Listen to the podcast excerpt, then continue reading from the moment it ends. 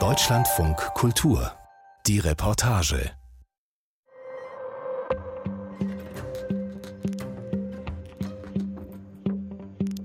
Im Bremer Stadtteil Gröpeling macht die Polizei 2006 einen grausigen Fund. Die Beamten finden die Leiche eines Kindes in der Kühltruhe des drogenabhängigen Ziehvaters. Mit Knochenbrüchen, Frakturen am ganzen Körper. Bremen hat seinen Fall Kevin. Und schnell wird klar, wer alles mitschuldig ist am Tod des damals zweijährigen Jungen. Da ist das Jugendamt mit einem Amtsvormund, der zum besagten Zeitpunkt ca. 240 Fälle zu betreuen hat. Ein Substitutionsarzt, der sich immer wieder für den Ziehvater stark macht und damit verhindert, dass Kevin in Obhut genommen wird. Ein Sozialarbeiter, der nicht richtig hinsehen will und Hebammen und Ärzte, die extrem um das Kindeswohl besorgt sind, beim Jugendamt aber nicht gehört werden. Der Fall schockiert damals ganz Deutschland und Bremen hat sein Trauma. Doch was ist passiert seitdem und was nicht? Unser Reporter hat recherchiert, wie unterschiedlich Kommunen und Jugendämter mit dem Thema heute umgehen und für seine Geschichte eine ehemals abhängige Mutter in ihrem Alltag in Bremen begleitet. Welche Auflagen muss sie erfüllen, um ihr Kind behalten zu können? Wie wird sie kontrolliert? Wie wird ihr geholfen? Heinrich Pfeiffer hat die ganze Geschichte. Okay, dann gehst du bis zum Himmel. Ui, Bauchkribbeln. Ein lauer Spätsommertag. Es ist ein ruhiger Vormittag im Bremer Bürgerpark. Nur wenige Eltern und Jogger sind unterwegs. In der Ferne spielen Menschen Tischtennis mit selbst mitgebrachten Netzen. Ich stehe mit Katja Berger auf einem Spielplatz. Ihre dreijährige Tochter schaukelt. Ähm, und da mache ich mir halt bis heute wirklich noch Vorwürfe. Also das ist für mich ganz, ganz, ja, schlimm. Und äh, die Krankenschwestern in Frankfurt, die haben das damals ganz toll gemacht, auch die Ärzte. Die lag halt eben siebeneinhalb Wochen, lag sie auf Kinderintensivstation. Und danach konnte ich sie mit auf Therapie nehmen und sie ist durch damit, ne? Durch mit dem Entzug. Katja Berger war in der Schwangerschaft kokainabhängig. Nach der Entbindung musste ihre neugeborene Tochter Mia einen Entzug über sich ergehen lassen. Schuldgefühle, die Katja Berger bis heute mit sich herumträgt. Die Droge macht, macht dich, ähm, die nimmt dir für einen Moment halt einfach alles. Deine Sorgen, dein Kummer, deine Ängste, deine bösen Gedanken, deine guten Gedanken. Es ist wirklich, wirklich so, dass das Heroin einen wie ein warmes Handtuch umgibt. Aber leider nach der Zeit lässt natürlich auch die Wirkung der Droge nach. Und dann kommt der körperliche Entzug wie Durchfall, starke Gliederschmerzen, ähm, Kopfschmerzen, bis hin zu Ohnmachtsgefühlen, weil dein Körper einfach so auf Spannung ist, dass du voll nicht mehr ja, klarkommst. Von 2008 bis 2018 war Katja Berger abhängig. Vor allem Heroin und Kokain. Ihre erste, mittlerweile siebenjährige Tochter wurde in dieser Zeit vom Jugendamt in Obhut genommen. Heute lebt das Kind bei seinem Vater, zu dem Katja wieder Kontakt hat. Es sei ihr größter Fehler gewesen, sich nicht um das Kind kümmern zu können, sagt sie heute. Damals versucht sie es immer wieder mit Substitutionsprogrammen ohne wirklichen Erfolg. Zehn Jahre lang. Also das Substitut hat nicht dafür gesorgt, dass ich aufhöre, sondern diesen körperlichen Entzug nicht mehr habe. Das Aufhören macht diese, du kriegst nicht das Substitut und du bist damit geheilt. Auf gar keinen Fall. Ne? Sondern du bist nur geheilt, wenn du wirklich eine Therapie machst, wenn du wirklich was in deinem Leben ändern möchtest. Dann kannst du sagen, okay, gut, ich, ähm, ich mache das jetzt. Wirklich was in ihrem Leben geändert hat Katja erst 2018. Dem Jahr, in dem sie erst wohnungslos und dann schwanger wird. Sie bekommt Kontakt zu Eltern Plus, einer Beratungsstelle für drogenabhängige Eltern am Bremer Hauptbahnhof. Diese wird nach dem Fall Kevin, bei dem ein zweijähriger Junge von seinem drogenabhängigen Ziehvater getötet wurde, gegründet. Ihr wird nicht nur psychisch geholfen. Ihre Beraterin Anna Tiebert setzt sie in einen Zug nach Frankfurt. Ihr Ziel eine spezielle Suchtklinik für Schwangere. Seitdem ist Katja clean.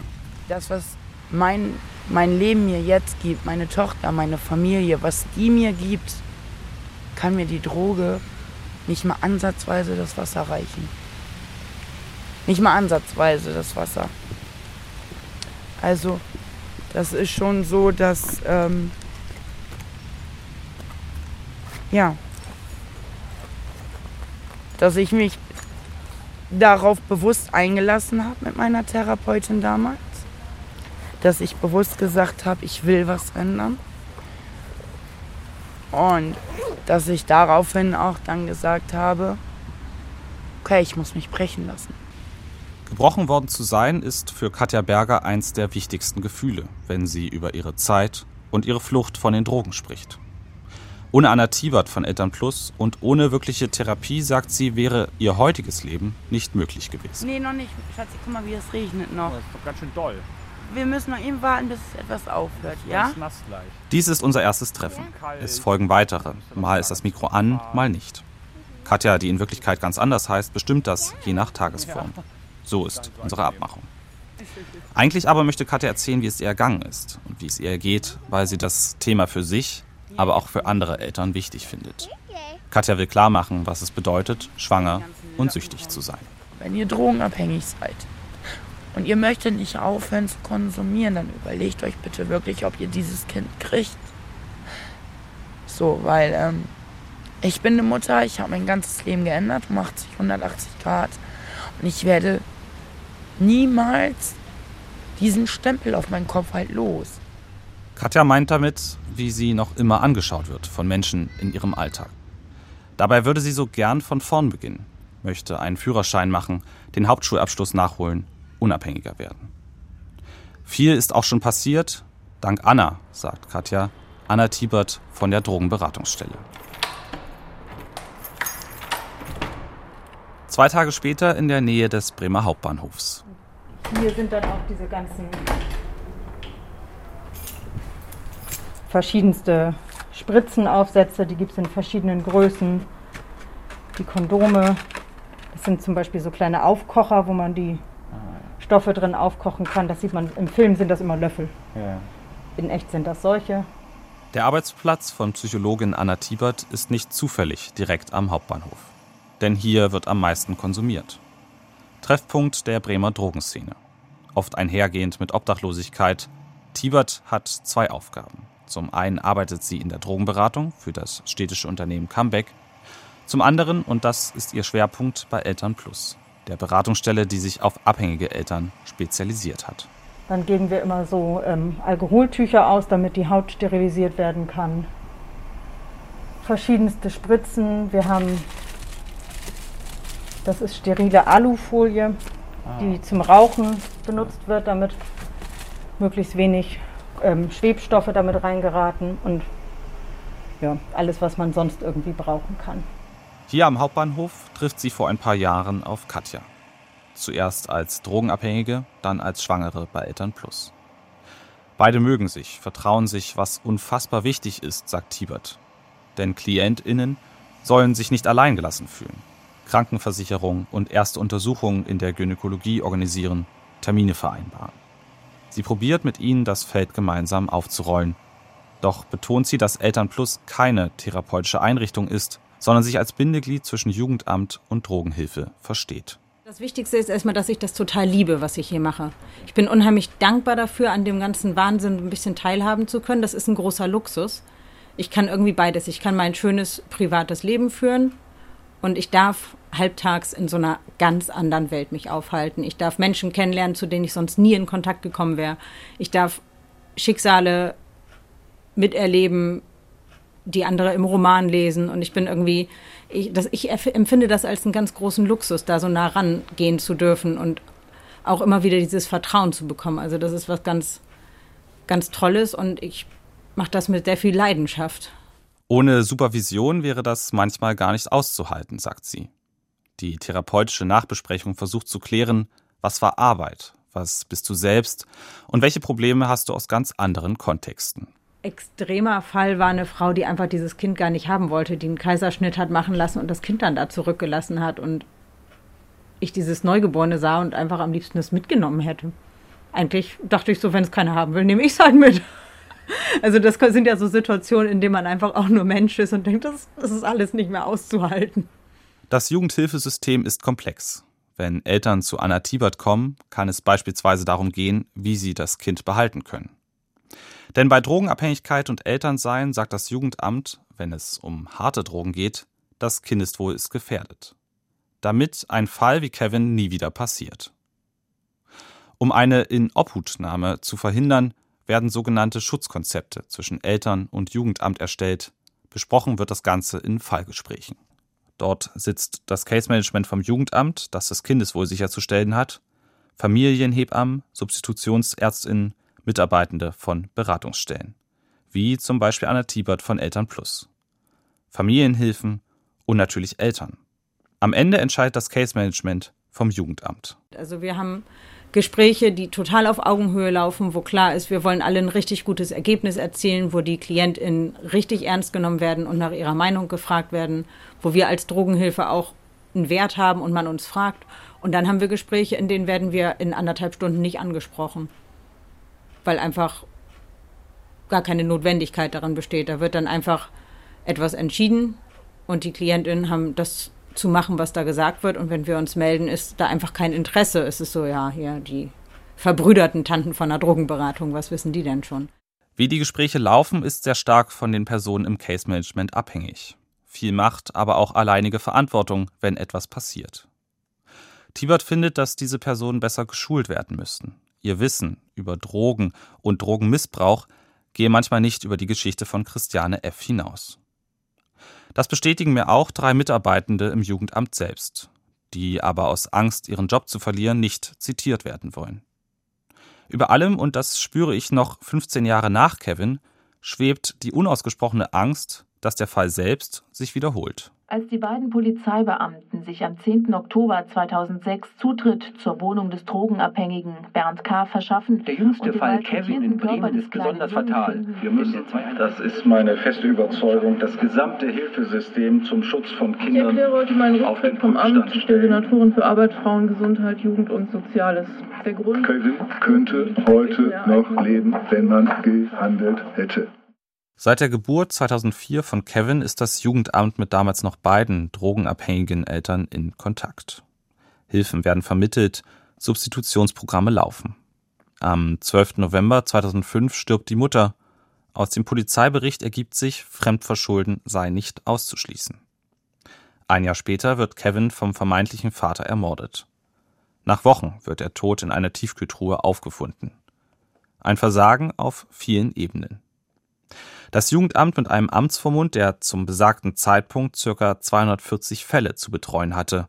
Ein Substitutionsarzt, der entgegen vieler Warnung sich immer wieder für den Ziehvater stark macht und damit verhindert, dass Kevin in Obhut genommen wird. Ein Sozialarbeiter, der nicht richtig hinsehen möchte und kann, Hebammen und Ärztinnen, die nach Behandlung von Kevins Knochenbrüchen extrem um das Kindeswohl besorgt sind, beim Jugendamt aber nicht gehört werden. Der Fall schockiert ganz Deutschland und Bremen hat sein Trauma. Ja, das war ein großer Schock fürs Jugendamt, ne, oder für alle. Ich treffe Rolf Diener, damals Sozialzentrumsleiter beim Jugendamt, später Leiter der gesamten Behörde. Der heute 59-Jährige erinnert sich. Äh, in der, es war nicht in meinem Sozialzentrum, deswegen war es ein Stück weiter weg, aber da ist ja die ganze Fachwelt nochmal aufgerüttelt worden. Äh, und und da ist relativ viel in Bewegung gesetzt worden, genau. Es gab ja dann auch Untersuchungen, also was ist falsch gelaufen. Wir haben einen großen Prozess gemacht, äh, ein Qualitätskonzept auch entwickelt. Es gab große Workshop-Reihen, um die überbehördliche Arbeit besser zu organisieren. Das Vier-Augen-Prinzip wurde eingeführt. Bei Kindeswohlgefährdung befassen sich jetzt immer zwei Mitarbeitende mit dem Fall. Außerdem wurde eine Fallobergrenze für Amtsvormünder auf maximal 50 Mündel gesetzlich verankert. Es gelten seitdem strengere Regeln bei substituierten Eltern mit regelmäßigen Haaranalysen und Urinproben.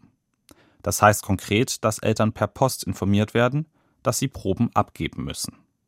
Und es wurden niedrigschwellige Angebote für Eltern in Not, wie beispielsweise Eltern Plus, ins Leben gerufen. Wichtig bei allen Neuerungen sei noch immer, dass Eltern selbst in schwierigen Konstellationen ihren Kindern in der Regel nichts Böses wollen, meint Dina. Selbst gewalttätige Eltern lieben in der Regel ihre Kinder und sowas entsteht ganz oft aus Überforderungssituationen. Und wenn ich es dann schaffe, die Eltern mit ins Boot zu holen und zu sagen, äh, ich gebe dir eine Unterstützung über das Jugendamt, über eine Familienhilfe, über eine therapeutische Begleitung, über eine Erziehungsberatung, dann kriege ich auch Veränderungsprozesse.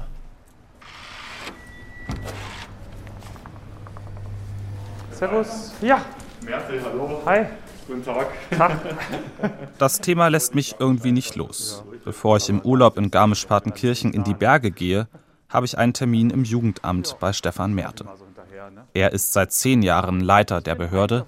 Was Bremen und andere Jugendämter als Case Management bezeichnen, heißt in Garmisch Arbeit im sozialen Dienst. Natürlich wird dann auch viel erzählt von Fällen, und der besagte Fall Kevin, das ist natürlich so ein Modellfall, der immer wieder erwähnt wird. Vor solchen Dingen hat man natürlich einen gewissen gesunden Respekt und trotzdem weiß man, dass man die Dinge nicht hundertprozentig kontrollieren kann. In Garmisch wurde als Reaktion auf Kevin die niedrigschwellige Koordinierungsstelle Koki für frühe Hilfen eingesetzt.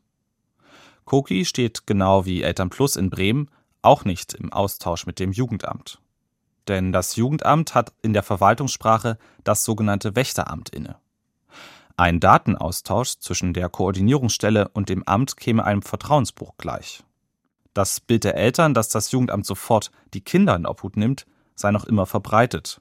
Und Koki soll eben dagegen helfen und bei der Früherkennung von Krisen in Familien unterstützen. Das Risiko, Fälle falsch einzuschätzen, verschwindet aber nie ganz. Sie erleben Fälle, wo sie am Anfang wenig Hoffnung haben und dann entwickeln die sich erstaunlich schnell positiv und sie erleben Fälle, wo sie am Anfang sagen, naja, das müsste eigentlich super laufen gell? und plötzlich passieren Katastrophen äh, ohne Ende. Was brauchen wir denn? Also ich brauche unbedingt äh, ein bisschen Obst und Gemüse. Ja, was, was haben wir denn gerne? Zurück in Bremen bin ich zusammen mit Katja Berger im Supermarkt im Stadtteil Fegesack. Zwei, drei Sachen fehlen doch nach dem letzten Großeinkauf. Meine Tochter liebt Traum. Süß und kernlos. Oh, perfekt. Ich auch. Nach Obst machen wir noch Halt beim Waschpulver und dann zur Kasse. also sehr toll.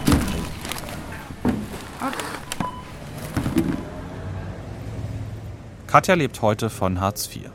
Auf dem Rückweg durch Fegesack erzählt die 32-Jährige vom Drogenalltag damals. Der Konsum sei allgegenwärtig gewesen. Und allein wie ihre Wohnung vor sechs Jahren ausgesehen habe, heute für sie nicht mehr vorstellbar. Es lagen halt überall Spritzen rum. Na, also ähm, ich hatte mal eine spezielle Ecke, da lagen dann halt meine Spritzen rum und äh, Matratze auf dem Boden, ähm, Wasserkocher. Das war's. Das war's. Mehr hatte ich nicht. Ihre Haare hat Katja heute gefärbt. Gerade blond, aber sie hat auch Lust auf andere Farbexperimente. Das Leben soll endlich wieder bunter werden. In ihrem Blick, ihrem Gesicht sieht man manchmal, dass sie schon viel durchgemacht hat. Ich bewundere, wie offen sie darüber spricht. Um eben nicht wieder rückfällig zu werden, ist sie in einem Substitutionsprogramm. Ihre Ersatzdroge ist Polamedon.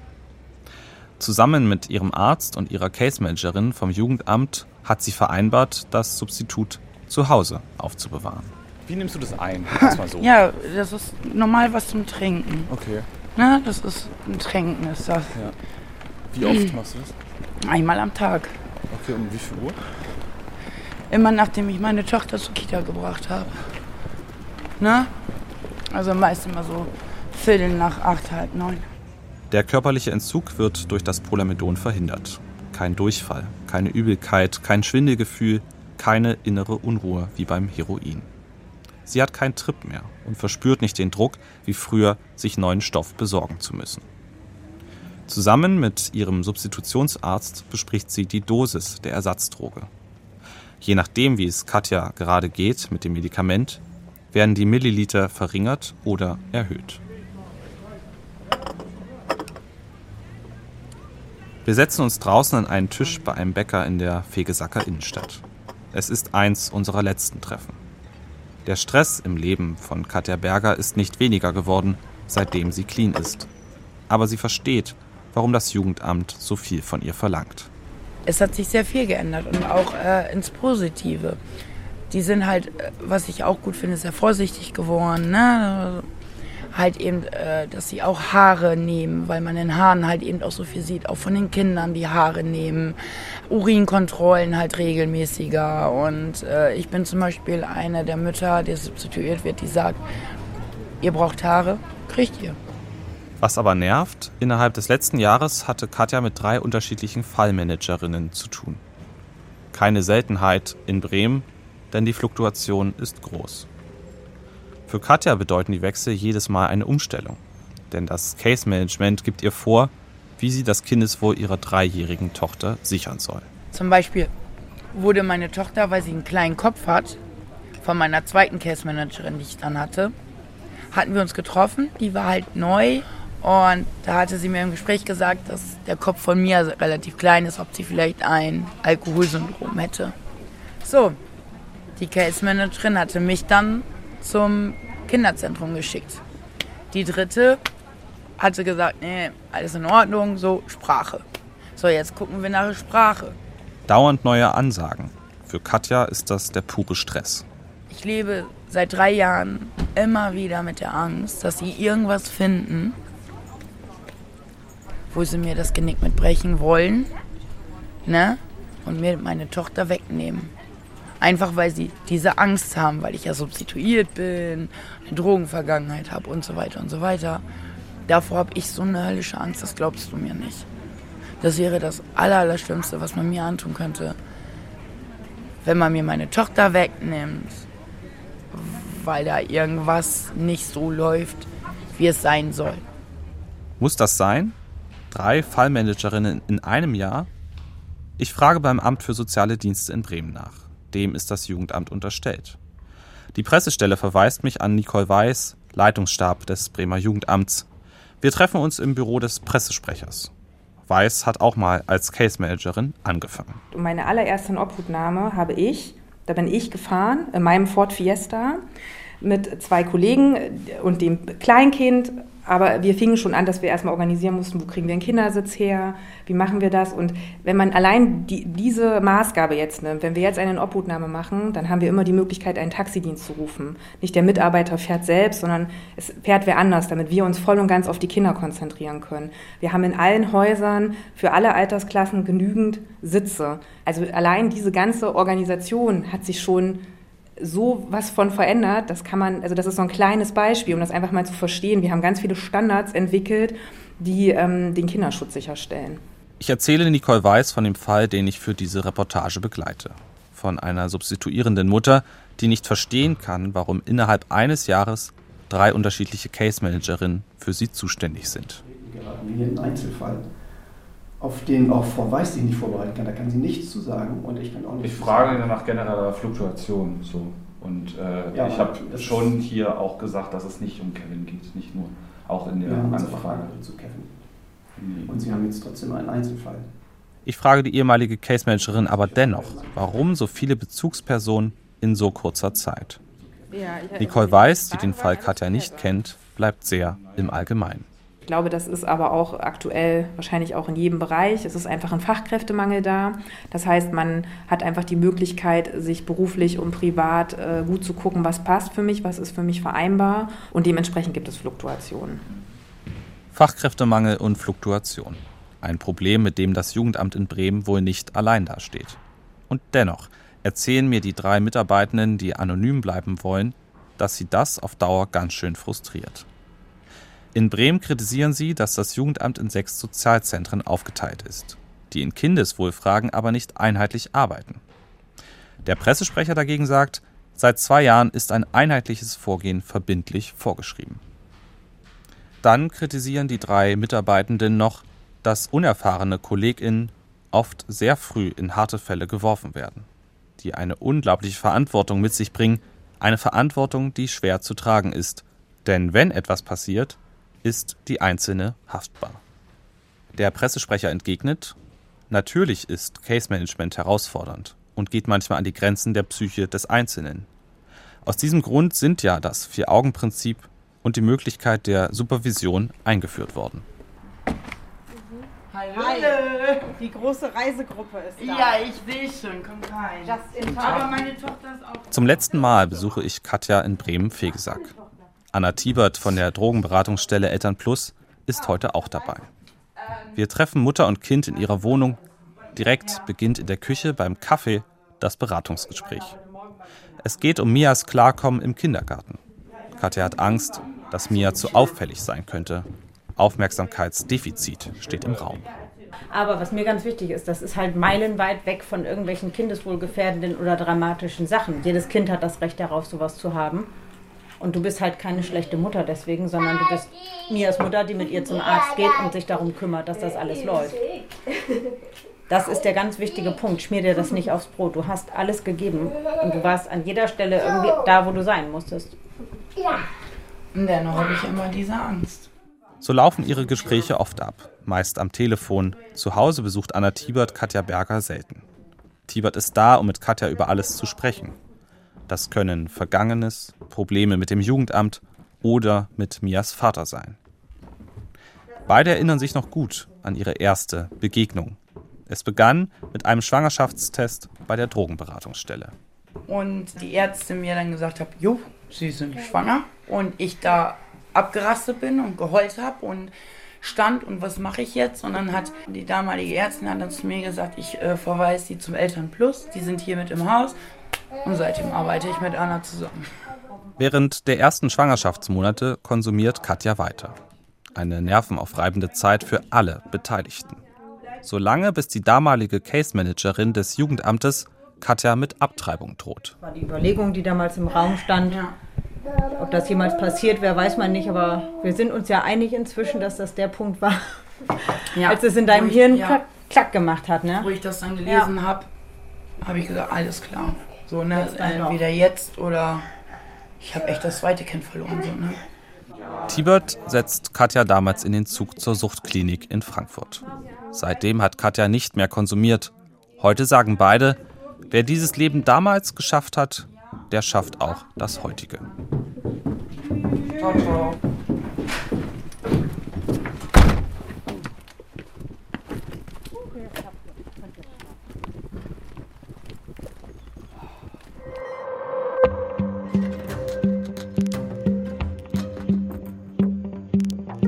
Heinrich Pfeiffer mit seiner Reportage über das Elternsein mit Drogen und wie die Stadt Bremen mit ihrem Trauma Kevin umgeht.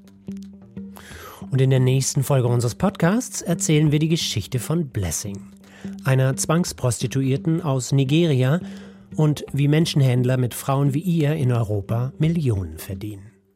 Ich bin Eberhard Schade, wir hören uns wieder.